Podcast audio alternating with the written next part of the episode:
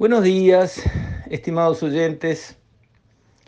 Quisiera hoy, también aprovechando estas épocas de verano, donde la actividad se frena un poco y se puede levantar la mirada, para adelante o para atrás, aprovechar estos días, como digo, de eh, actividad más lenta, para mirar hacia atrás cómo se ha comportado este gobierno, porque todo gobierno debe ser evaluado por los que los votaron y por los que no los votaron, porque en el fondo todos lo sufren o todos se benefician de sus buenas acciones.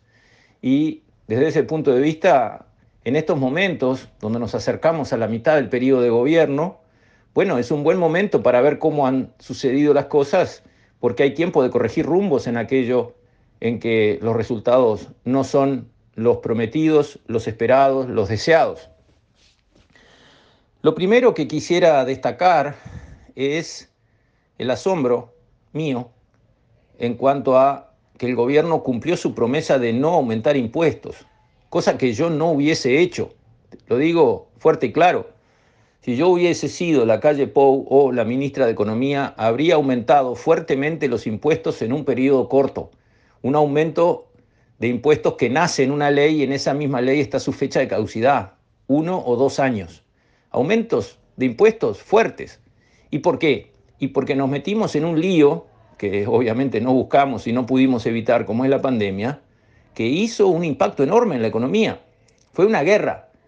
Desde la noche de los tiempos, cada país que entró en guerra aumentó sus impuestos para tener recursos extras para el esfuerzo bélico. Esto es muy, muy, muy parecido a una guerra. En vez de ser un enemigo que invadió caminando por la tierra, fue un virus que invadió por el aire pero es lo mismo. Entonces, yo hubiese hecho un aumento de impuestos significativo, pero acotado en el tiempo. El gobierno había prometido no aumentar impuestos y lo cumplió. Y enfrentó con profesionalismo, con seriedad, con solidez y con buenos resultados la pandemia. En una comparación internacional, Uruguay sale muy bien parado. Eso le guste a quien analice este gobierno o no le guste, los hechos son los hechos. Este gobierno manejó muy bien la pandemia y además no aumentó los impuestos y consiguió eh, mejorar los números fiscales del país. Hoy, pandemia mediante, están mejor las cuentas públicas que cuando se recibieron sin pandemia. Entonces, desde ese punto de vista, creo que la ministra de Economía y por supuesto el presidente, quien es quien la dirige y le aprueba, digamos, este, las iniciativas que ella quiera llevar adelante, junto con el resto del equipo económico, como el Lito Alfi, por ejemplo, que son pesos pesados en la conducción de finanzas públicas del país, merecen chapó, merecen un saludo y un, eh, unas felicitaciones por la excelente gestión realizada. Claro, nunca falta alguna gata flora que se queja de aumento de impuestos que no existen.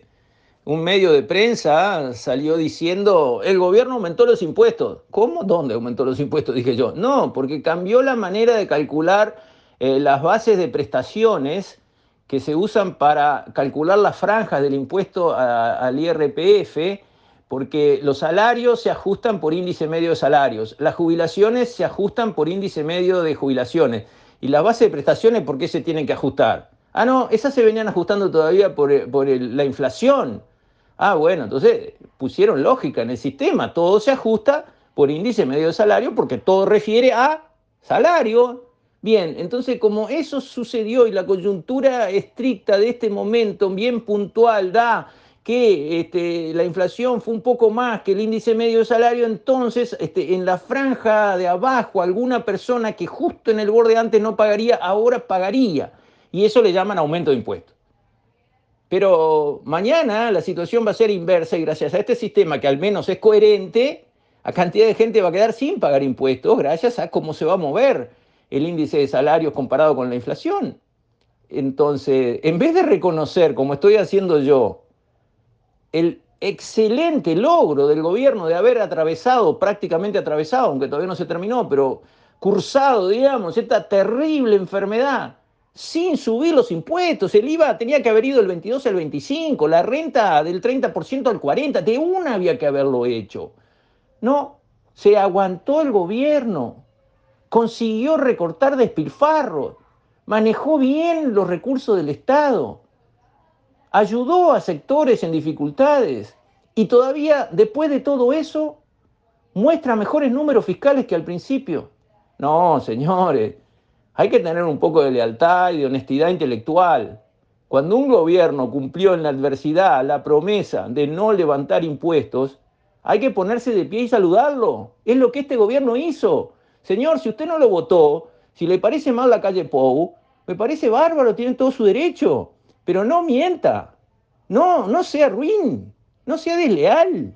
Diga la pucha, qué bien que se portó el gobierno que no subió un impuesto. La verdad es que en eso tengo que este, reconocer que se ha portado muy bien, que nos ha ayudado mucho a los uruguayos. Eso es lo que corresponde hacer si uno es de buena fe. Ahora, si uno es de mala fe y la historia es pegarle al gobierno con la mentira o con la verdad, ah, esos son otros Pérez. Pero hay que darse cuenta quién es quién y cómo está actuando cada cual. Yo trato de ser objetivo. Si el gobierno mete la pata, digo, acá la embarró, esto no me gusta, yo no lo hubiera hecho así. Ahora, cuando el gobierno cumple una buena gestión en algo, como por ejemplo en seguridad pública, que ahora están buscándole el pelo al huevo a ver si la baja de delitos no es una baja de delitos, por favor. Eso en realidad desviste y muestra ruin a quien maneja ese tipo de argumentos tramposos, mentirosos y en el fondo desleales y de mala fe. Porque la gente se da cuenta, la gente ve, no es tonta. No hay que tomarle el pelo a los uruguayos, no hay que ningunear a los uruguayos, no hay que pensar que son todos bobos. Al final terminan hablando para una cofradía de convencidos, de completamente decididos a pegarle al gobierno, aunque sea con la mentira más atroz, terminan hablando entre ellos, pero los uruguayos los estamos mirando, estamos diciendo, pero ¿qué está haciendo esta oposición? ¿Por qué se está conduciendo así? ¿Por qué no tiene la altura de una oposición seria, con nivel de estadista, que lo que está bien dice esto está bien y lo que está mal dice esto está mal. Y defiende sus posiciones, pero con buena fe. No, eso realmente no está sucediendo. Y los uruguayos nos estamos dando cuenta. Con esto, estimados oyentes, me despido. Hasta mañana, si Dios quiere.